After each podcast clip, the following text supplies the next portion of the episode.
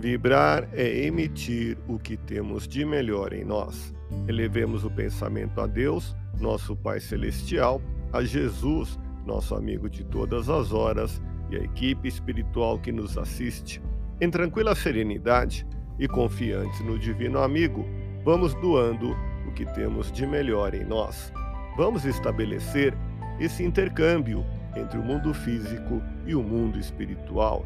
Que tenhamos nesse momento as bênçãos dos espíritos superiores que nos influem, que nos inspiram, que nos ajudam em nossa tarefa de amparar as dores alheias, que possamos, eu e você, pensarmos na construção de um mundo melhor e nessa integração sentir muito bem em estarmos juntos.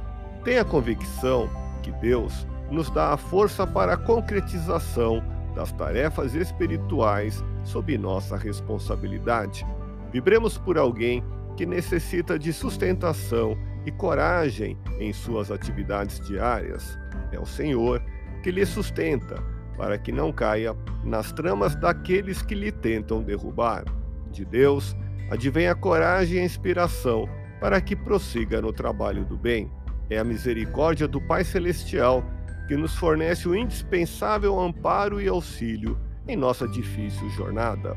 Continua com Deus, levando seu coração em prece, sentindo as palavras espontâneas para que a ligação com as entidades angélicas seja efetiva e real.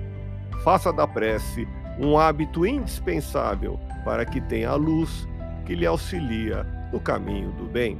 Deus te abençoe e te faça feliz. Que Jesus seja louvado.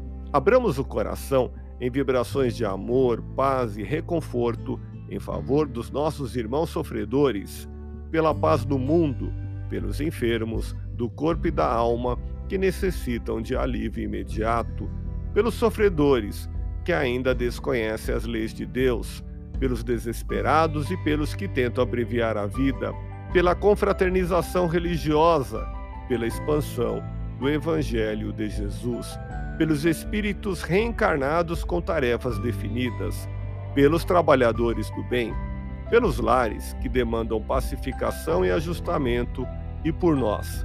Confiemos em Jesus, pois o Senhor nos oferece sempre o melhor. Graças a Deus. Ouça podcast Espiritismo. Agradeço sua audiência. Fique na paz do Cristo e até o próximo episódio.